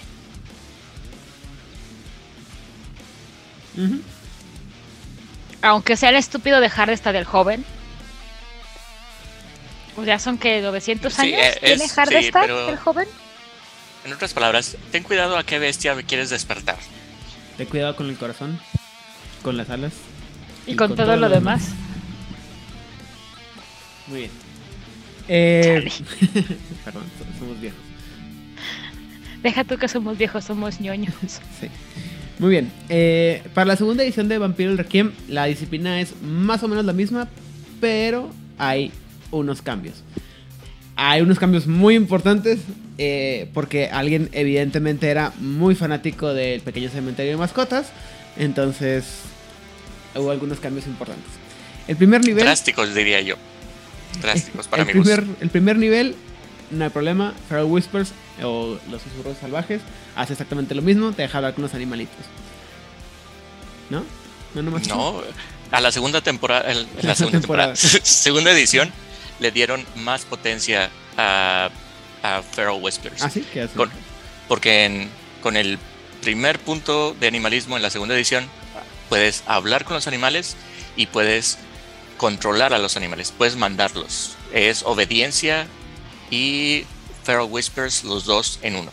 Mm, Ok, ok. los unieron. Los unieron. Puedes hablar y les puedes dar órdenes desde el primer punto. Súper bien. O sea, nos simplificaron la existencia. Si puedo hablar Así con es. esta criatura, puede entenderme y me puede obedecer. Así es. El segundo poder es el que digo yo que es donde así se robaron toda la trama de Pequeño Cementerio de Mascotas. Y está padrísimo. A ver, ¿quién lo quiere? Los veo muy emocionados. ¿Quién lo quiere explicar? Vas, Vlad. Muy bien. Am, se llama eh, le- despertar a tu familiar o Levantar. levan- levantar a tu, a tu familiar y eh, consiste en eh, vertir s- algo de tu vitae en el cadáver de un, de un animal Que y tú tuviste que que- matar. Que, tú mataste. Un animal que tú mataste o que tú ayudaste a, a matar. Cuando queda el cadáver eh, sin vida, lo puedes reanimar con la fuerza mística de tu vitae. Viertes vitae y tu fuerza de voluntad para levantar a este animal, porque no nada más si andas regando tu vitae por ahí vas a levantar a todo. No, no. Tiene que ser una acción. Como eh, crear un vampiro. como crear un vampiro, exacto. Tienes que poner tu fuerza de voluntad en ello, deliberadamente, y esto hará que se levante, se levante el animal y actúe como si estuviera en vida. Eh, por ejemplo, si el ejemplo que te da me gusta que si eh, un zorro trae una fue atropellado por una por una camioneta va a traer las la llan- la marca de la llanta en, en El en el, en el costado, pero sus huesos van a estar nuevamente reconstruidos. O sea, a lo mejor no se ve la mugre de la llanta, pero sí se va a ver como hundido. Sí. O eh, un, a un ave eh, que ya le faltan ah, le faltan plumas en la ala, se, se va a poder ver el hueso, pero va a poder volar sin problema. O sea, tiene estos elementos sobrenaturales que aunque esté medio podrido el ave, va a poder volar.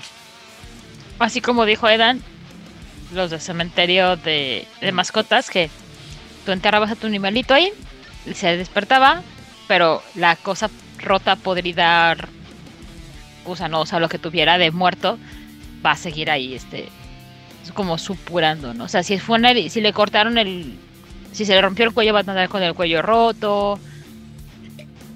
No se va a ver vivo. Se va a ver raro. Sí, dependiendo también de qué tan, eh, ¿cómo se le dice? Qué tan, qué tan podrido esté el animal, va a ser más obvio. Muy bien. Eh, también dice que el animal no va a actuar como un animal normal, ya no va a cazar para alimentarse y no se va a estar asustado por los ruidos fuertes. Va a dormir durante el día, pero va a ser activo de noche, cosa que como vampiro. Y cualquier humano que observe tal animal se va a dar cuenta que algo está raro, pero solamente las eh, heridas más fuertes es, va a hacer que la gente se tome el tiempo de decir, "Mm, ¿qué está pasando? ¿no? O sea, digo, porque todos vemos perros al- en la calle con las marcas de los, de los, de los carros por encima de ellos. ¿no? O sea, estamos acostumbrados a ver. o, o- o con este, ay, ¿cómo se llama? Sarna. Mm, Sí. claro. Eh, pero estos animales no son eternos. Eh, no puedes hacer tu, tu ejército de perros atropellados. No. Eh, no, porque Ah, solo van a estar, solo van a estar activos el número de noches de acuerdo, son dependientes a la potencia de tu sangre.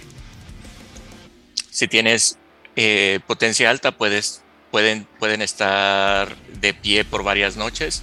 Eh, es así como eh, tienen caducidad, Pero- es lo que quiero decir. pero los puedes mantener con sangre. O sea, ya cuando se acerca el periodo de caducidad, si le das otra vez sangre, puede Sí. mantenerse. O sea, tienes Sí, que sí. dar, tienes que pagar mantenimiento en términos de mago, de, de, de Magic. Si no pagas el mantenimiento, pues se mueren. Muérete. Mm. Se mueren, mueren. Sí. Y temáticamente, oh, otra cosa, temáticamente en segunda edición también lo hacen mucho más específico. Eh, esto me llamó la atención que ah, te- dicen específicamente que eh, el animalismo eh, aplica mejor y está enfocado a que tu bestia puede comunicarse con otras bestias eh, principalmente otros depredadores y otro tipo de animales que sean carnívoros. La afinidad de este animalismo está más enfocada hacia, Los animales depredadores que los hacia animales depredadores principalmente. Muy bien. Eh. El siguiente. Ah, dice también, por ejemplo, que, el, que la criatura va a ganar un poco de inteligencia y una ah, sagacidad eh, ligera, suficiente como para cumplir órdenes complejas que la mayoría de los animales no pudieran entender. Y interpretar el espíritu de, la- de, las, de las órdenes más que la letra de las órdenes. O sea, no están tan pendejos como los de, los de primera edición. Y una vez infusionados con, con Vitae, el, familiar toma, va, eh, a tomar el, el- daño bashing como si fuera un vampiro y no va a, entrar a caer inconsciente o sangrar este, como normalmente y no se va a descomponer, no se va a, pudrir. Y finalmente dice que el, se crea un, un lazo simpatético entre el vampiro y el animal. El vampiro puede usar eh, los susurros salvajes en cualquier momento y cualquier, a cualquier distancia para comunicarse con el animal. Y pues ahí sí, como, como dice Vlad, como dice Vlad y como hizo Dil, ¿no? Hay un tiempo límite eh, que es equivalente a la potencia de sangre del vampiro más el ah, por, perdón, multiplicado por la estamina del animal, lo cual puede ser unas de 5 a 10, 15, 20 noches, lo que sea que tengas. Pero lo puedes estar haciendo continuamente. Entonces sí puedes tener un, un, eh, ¿cómo se llama? Un perro zombie. que Cuervo zombie, un cuervo zombie. En el ARP, uno de los personajes tenía su cuervo zombie. Ah, muy bien. Porque era un hijo de la Morrigan, entonces estábamos cuervos. ¿verdad? Obviamente. Muy bien. El siguiente poder, que también es un poder diferente a los que hemos estado hablando hasta el momento, se llama el invocar a la cacería. Y básicamente lo que hace es que le dice que infusionas alguna de su sangre en- con la esencia ah, de, de la, de, la, de lo que es una presa, haciéndola irresistible a cualquier otro depredador y bestia carroñera. Donde sea que el vampiro derrame su sangre, ya sea el piso, sobre un objeto o incluso manchándola sobre otra persona, los animales a los que llame tratarán de consumirla. La sangre solamente eh, pierde potencia una vez que la, los animales que hayan sido invocados hayan destruido cualquier cosa que, sobre la cual haya sido lanzada la, la sangre o cuando amanece, cuando sale el sol, en cual punto la sangre se quema y parece que no hubiera estado ahí marca, nunca, jamás. Se puede usar el enfoque en la bestia para llamar a un solo tipo de criatura o, o per- perdón. y cualquier otro animal que sea de presa se va a mantener alejado del lugar porque sabe que están esti- están siendo cacerías. Esto es algo así como los ¿cómo se llama? Los pájaros, ¿no? Las esas películas de los pájaros o de- ¿es Hitchcock? Si no me equivoco. Sí, o sea, cementerio de mascotas y los pájaros tuvieron hijos bastardos y salieron del nivel 2 y el nivel 3. Ujú. Este también me parece un cambio drástico en el, en el tono de animalismo. Aquí está dedicado a acción. Aquí, eh, aquí sí es uso eh, directo de, de esto. Y vamos al nivel 3 y ya me parece un animalismo mucho, muchísimo más macabro y muy peligroso. Aquí estás en una... eh, eh, en el juego eh, estás teniendo una llamémosle conversación, una pelea de palabras con, con otro con otro vampiro en la ciudad. Te hartas, cortas la mano, le das una cachetada y queda manchado la otra persona con tu sangre. Y esa es la marca de la, de la cacería. Y córrele porque vienen los perros. Qué educado. Yo decía, te escupo, te escupo. Ah, como cobras. Bueno. Eh, el personaje de Álvaro Neptuno de era un personaje del ARP llamado Álvaro Neptuno, era un Ventru de la Horda Dracul, me parece. Ujú, Pero tenía esta línea de sangre de los insectos, de las abejitas. Era muy molesto cuando usaba este poder, porque lo que llamaba eran enjambres de abejas. Y las abejas son bien culejas. Las abejas, las abejas. Sí, no, no, no. La verdad es que era un personaje horrible. Yo siempre le voy a decir gracias, Hammer, por haber hecho un personaje tan espantoso. Porque sí reflejaba mucho esa parte del ventro. Y reflejaba mucho esa parte de que cada vez estaba más cercano a las abejitas. Porque sí tenía gente metida en panales cubiertas en cera y Espera, ¿que eso no es la trama de la mosca? Él no se convirtió en una mosca. Él no se Ah, va a convertir en una abeja. Él solo comanda las abejas. Sí, es una línea de sangre. Siempre se me olvida el nombre, pero es horrible y es espantosa. ¿Tú no te acuerdas ahí donde el nombre de esa línea de sangre? no, solamente me acuerdo que me pareció este extremadamente ridículo, pero sí sé cuál es.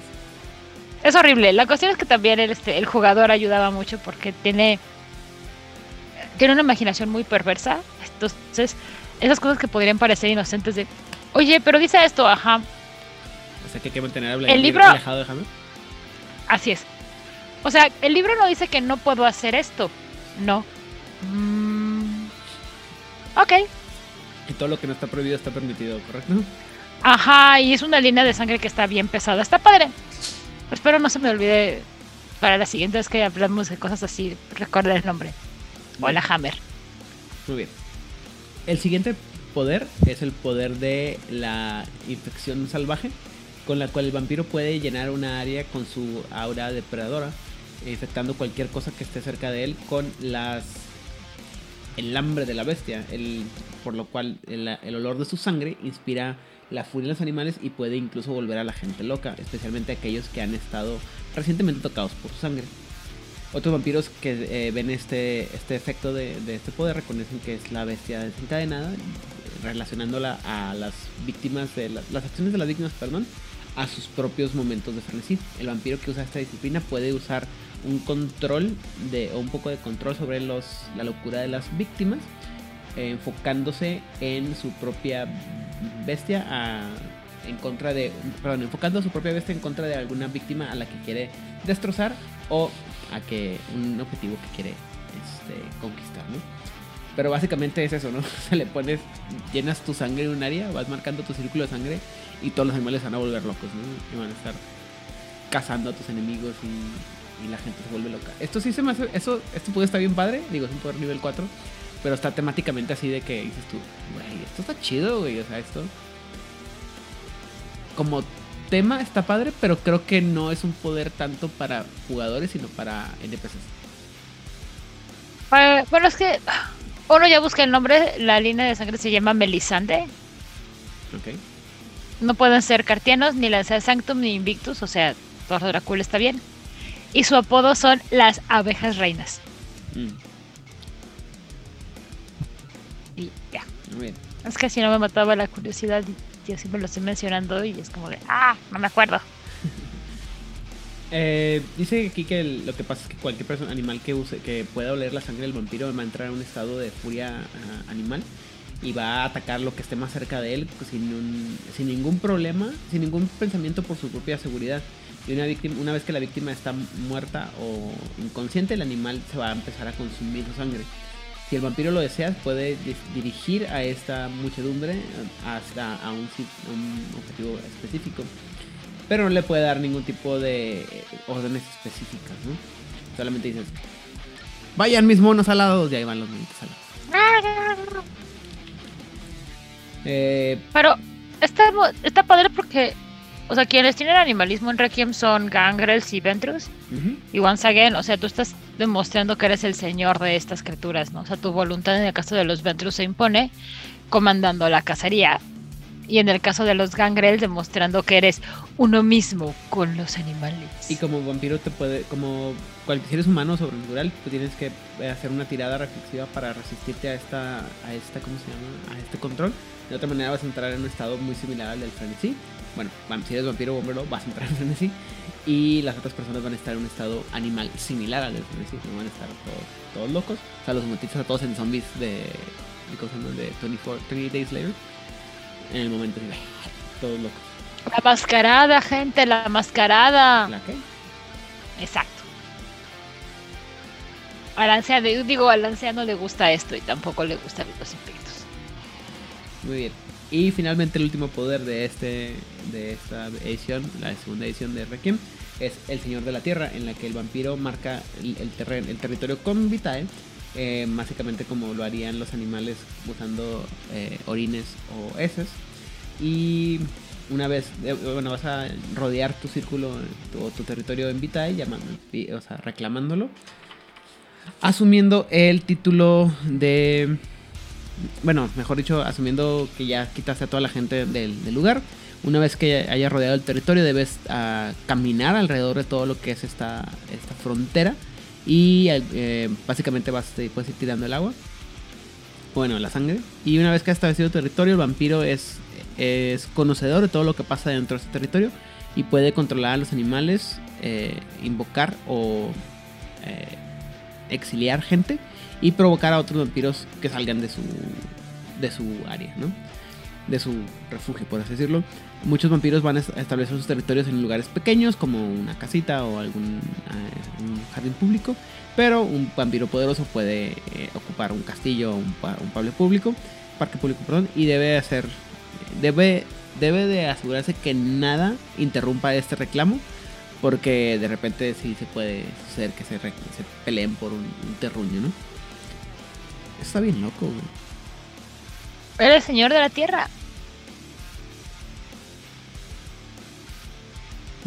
Aquí sí, literalmente, eh, tener un territorio y ser, tener tu propio dominio está establecido en la regla y cómo lo defines. Uh -huh. Pero además lo interesante es que el territorio que tú determinas con esta disciplina no necesariamente es el mismo territorio que te fue otorgado por una autoridad en la ciudad. Ah, no, este o sea, es el que, el que tú te, el que tú te adueñas. Ajá, o sea, el príncipe te, o sea, el príncipe te dice, no, pues tú puedes casar en la manzana 4, 5, 6, 7 y 8. Y tú, Simón, gracias príncipe por darme este gran espacio para casar. Pero dices, ¿sabes qué? Yo quiero saber qué carajos está pasando con mi contrincante en la manzana 15, 14, 13 y 12. Entonces, yo marco como mi territorio místico ese espacio yo solamente caso en el territorio que el príncipe me otorgó, porque pues si no, cacería de sangre y me, me mandan a la perga, ¿no? Uh -huh. Pero yo místicamente puedo marcar el territorio de otorgado por el príncipe a otro vampiro como mi territorio y me entero de todo lo que está haciendo el cabrón. De todo. Digo, también. E incluso lo puedo expulsar de su propio territorio para que no casi se sienta incómodo. Digo, es una fregadera, ¿no? Pero puede eh, funcionar. Fue el hecho que tienes que andar marcando el territorio así como como uh -huh. monito de Naruto corriendo por la, dejando la sangre por todos lados. Pero está, o sea, temáticamente está interesante. Es tu terreno, o sea, tú eres señor de la tierra. O sea, ya eres, si eres un Ventrue, ya eres señor de la voluntad, ya eres señor de los animales y ya eres señor de la tierra. ¡Qué padre! Ese poder me gusta. Pero. Está padre. Pero Cre bueno, creo que es más para sí. un flavor de una crónica larga, ¿no? O sea, esto no me suena para una. No me suena muy útil para un one shot. Uh -huh. No digo que no lo sea. Pero me suena más para una crónica larga como parte del flavor de tu personaje. Uh -huh. O sea, ya es, insisto, es como un, un, poder que ya está más. Se siente más. Eh, más de antagonista que de jugador. O de contrincante. No se siente como el poder que. Un poder que uno está buscando para tener. ¿sí? Digo, siempre hay un loco. Pero, en fin. Me gusta. Me gusta. Sí, está chido. O sea, me gusta mucho el cambio que. Creo que lo he dicho mucho, lo voy a reiterar. Los cambios que hicieron en Requiem segunda edición. Sí están bien padres. O sea, sí se nota que ya le echaron ganitas a, a escribir este libro. A darle un sabor diferente y una identidad propia. Ya, ya cuando hablemos más, más en forma de las diferencias que sí hay de Requiem primera edición y segunda edición, no solamente en las disciplinas, se va a notar mucho más. Uh -huh. Pero en lo que puedes hacer, en los poderes sí hay unos poderes que son, el cambio es muy grande. Uh -huh. Y qué bueno, porque te da, te da un ambiente muy diferente de crónica. Pero a mí en lo particular sí me gusta más el, el quinto poder de animalismo en el que controla las bestias de los demás gente. Francis,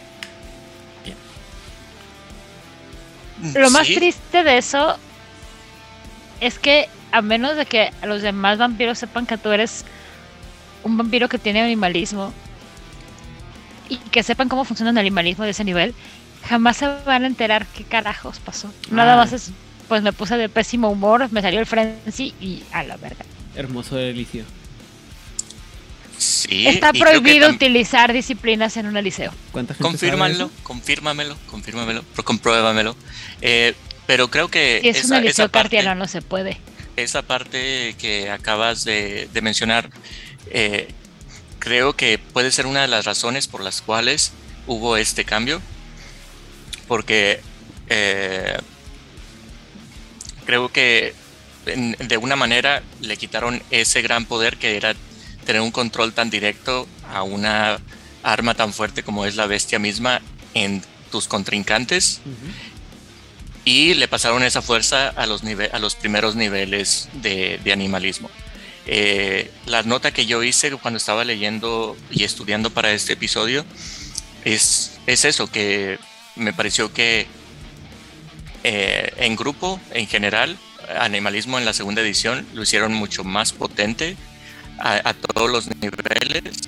Le dieron un tono muy específico, macabro y con más elementos de horror Ok.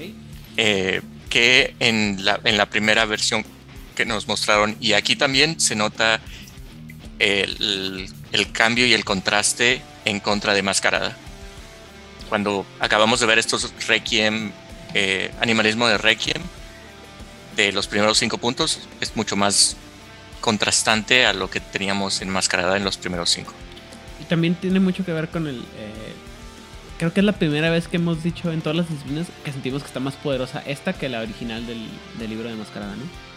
Es que también un cambio importante aquí es ah, del quinto poder es la manera en que la bestia en segunda edición se maneja, que es muy diferente a Reiki en primera edición y claramente muy diferente a Mascarada. Tiene un protagonismo mucho más tangible, más cercano al, a Vampiro quinta edición.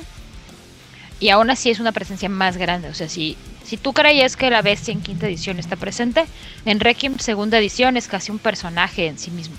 Entonces, tener un poder como animalismo de primera edición de Requiem que pueda hacer eso con las bestias y poner eso en las bestias de Requiem segunda edición iba a ser todavía más roto y más OP y más pasado de lanza de lo que era en primera edición. Mm. Puede ser. O sea, sí fue una manera de balancearlo por los cambios que hicieron en cómo se maneja.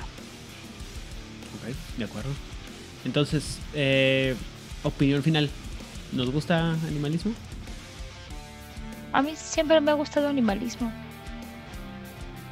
Me, ah, me gusta me gusta mucho y como les, les platiqué al inicio, eh, me permite me permitió en su momento jugar mis fantasías de ser el señor de las bestias y al cambio nuevo que le han que le han hecho para la segunda edición eh, me lo muestran como un elemento eh, de horror, un elemento de eh, sobrenatural y eh, me parece más brutal, más... me, me da más miedo este animalismo y por eso me gusta. Me, me gusta mucho y da mucha oportunidad a como lo hemos discutido donde, durante el episodio. dependiendo de tu mesa, tiene la oportunidad de darte escenas muy memorables. eh, te permite tener momentos casi heroicos. Te, te permite dar mucho clímax utilizando animalismo en el momento en el momento oportuno pero ah, no tengo nada no puedo encontrar un un- una crítica a- al, al poder como, como lo están presentando aquí me gustó mucho y me gustó mucho eh, los cambios que le hicieron hasta la segunda edición me gustaron mucho más Eh, por mi parte creo que es una disciplina que, insisto, se usa muy poco porque mucha gente no sabe todo lo que se puede hacer. Eh, me gusta me gusta ligeramente más la versión original, o sea, la versión que viene casi calcada, por, porque ya, a lo mejor porque ya pensé todo lo que puedes hacer. Eh, y creo que mi única crítica a la, al segundo, a la, segun- a la versión de segundo, de la segunda, a la versión de la segunda edición de Requiem, perdón, tiene mucho que ver con eh, estos elementos de película de terror que a mí me parecen extremadamente toroposos y, y, este, risibles, como el cementerio de mascotas y los, y los pájaros, como mencionamos. Me gusta que es muy cinemático y muy tétrico, muy tenebroso, o sea, agarra la esencia de lo que es, lo que es el, el mundo de tinieblas, pero me parece también que es este muy, muy fácil que se rompa la mascarada con ellos. Entonces, eh, creo que muy pocas muchas personas pensarían en, digo, en el mejor de los casos pensarían, no voy a usar estos poderes porque evidentemente estoy metiéndome en problemas con, con la mascarada, con la mascarada, pero yo estoy seguro que muchos otros jugadores van a decir, no, me vale madre. Y vamos a aventarle, escupirle sangre a todo el mundo por todos lados y que los ataquen los, los animales por todos lados. Como si nada. Porque, y vas a vivir en una ciudad en la que es normal que la gente sea atacada por animales salvajes a la mitad de la nada.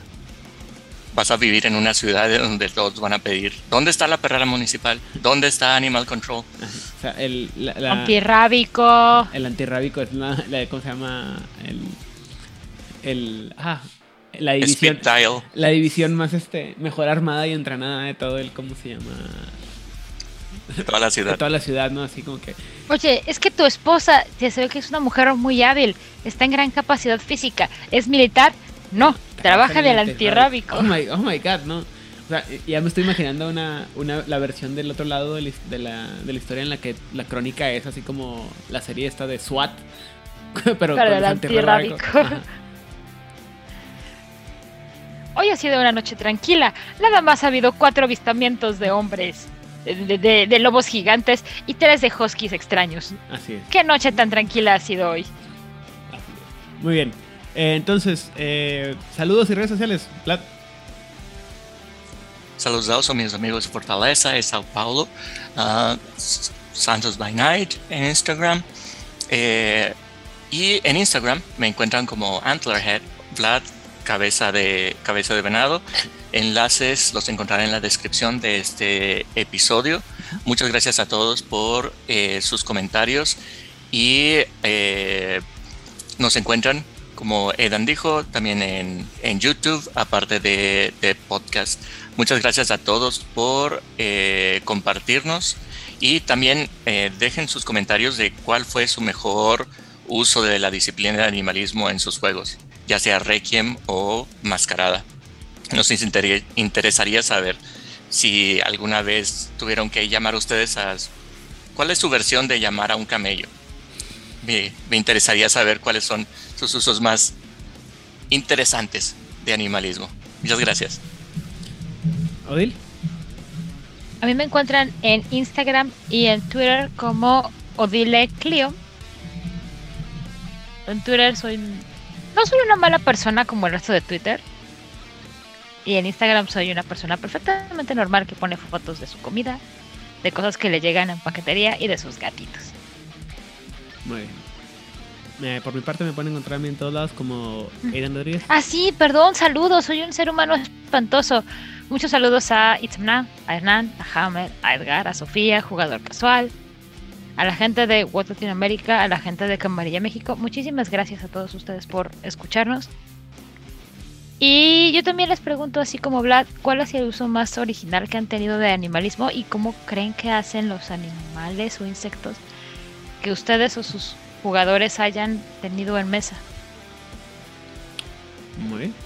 Eh, saludos a toda la gente que hemos mencionado anteriormente y los que nos faltan, como por ejemplo la gente de Masterface, la gente de Corona Roll en Argentina, la gente de las voces de Lander, la voz de Angan, Círculo de Medianoche, eh, Secretos Oscuros y en España a la gente de La Frecuencia que casi estuvimos a punto de secuestrarlos para este episodio, por lo menos a uno de ellos, pero fracasamos rotundamente. Eh, y a mí me encuentran en todos lados como en Facebook, Twitter, Instagram con el nombre de Aiden Rodríguez. El contenido puede y la calidad variar. Este, generalmente son cosas de Pokémon y cosas, este, comidas, lo que me compro, lo que me llega por paquetería o el, las rutinas de ejercicio que estoy haciendo relativamente recientemente. Y si no, un silencio sepulcral. Eh, a mí me gustaría en todo caso saber cuál ha sido la versión más ridícula que han usado de... Eh, que les ha tocado ver de uso de... no ridícula, implausible de... de su narrador bloqueando sus intentos de hacer su uso, uso de, animalismo, ¿no? O sea, como les comentaba, ¿no? El cuarto super hermético al que ningún insecto puede entrar porque está, super, está cerrado al vacío, entonces no hay forma en la que el insecto pueda entrar. Eh, la ventila por Dice las chinches que estás tonto. La ventila por la que Hugo el Husky no puede pasar. O cómo fue que eh, Pepe el Perico fue masacrado por los cinco ninjas del clan del pie. Y la última pregunta es, eh, ¿cuántas tiradas y cuántos éxitos necesito para hacer que mi ejército de ácaros logren hacer daño? Así es. Y eh, también por otro lado, este, ¿cuál sería el, an- el animal con el cual eh, animal que ustedes tendrían mucha más compaginación y por lo cual sería fácil, más fácil usar el animalismo? Sin más por el momento, les agradezco mucho que estén aquí acompañándonos, ya sea en el podcast o en YouTube. Sin más por el momento, si les gusta Vampiro la Mascarada, Vampiro el Requiem, todo lo que tiene que ver con el mundo de tinieblas o las, tri- eh, las crónicas de tinieblas y sobre todo las implicaciones del control de los animales a través de la disciplina del animalismo, por favor, Compártanos. Compártanos.